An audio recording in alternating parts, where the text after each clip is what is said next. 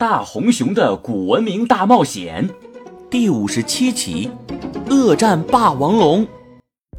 神庙阶梯下面的森林里还散落着各种碎掉的石块和雕像，有些是雕像的头颅，有些是雕像的手臂，还有很多圆形或者方形的石块，零零散散的在阶梯之下的广场上。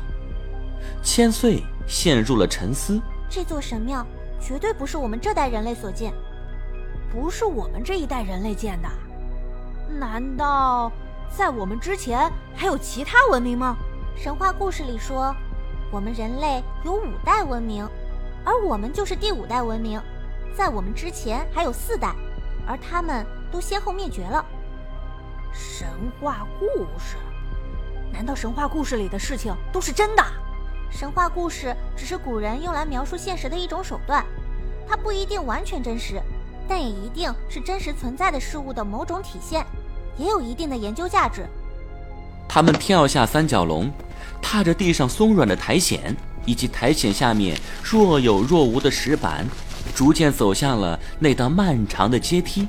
哇，这阶梯好高啊，一级比我们的楼梯的三级还高，大概有。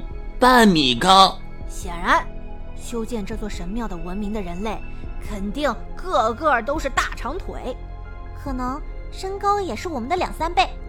你们看这些雕像，每一个都是二三十米高，而在我们的文明中，这种高度的雕像比较少见。看来创世宝石就在这里了，我们快点进去吧。迪迦话音刚落，就听见一声巨大的咆哮。森林之中竟然飞奔出来一头十几米高的恐龙，这头是白垩纪时代最凶狠的猛兽——霸王龙！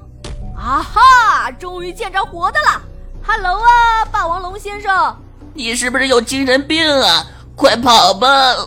眼前的这头霸王龙身高约莫有两层楼高，它突然在林中冒出一个大脑袋。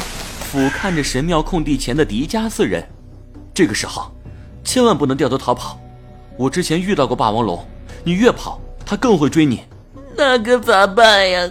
我的腿有点软。在众目睽睽之下，花泽竟然跪在了地上。霸王龙大哥，我上有老下有小，求你饶我一命吧。花泽，你没必要这么怂吧？你们看。霸王龙似乎更生气了。此时的霸王龙鼻孔里喘着粗气，两条巨大的大脚挠着地，已经做出了警惕并准备进攻的姿势。花泽，你快起来！你趴在地上，被霸王龙当成了挑衅，他以为你要攻击他了。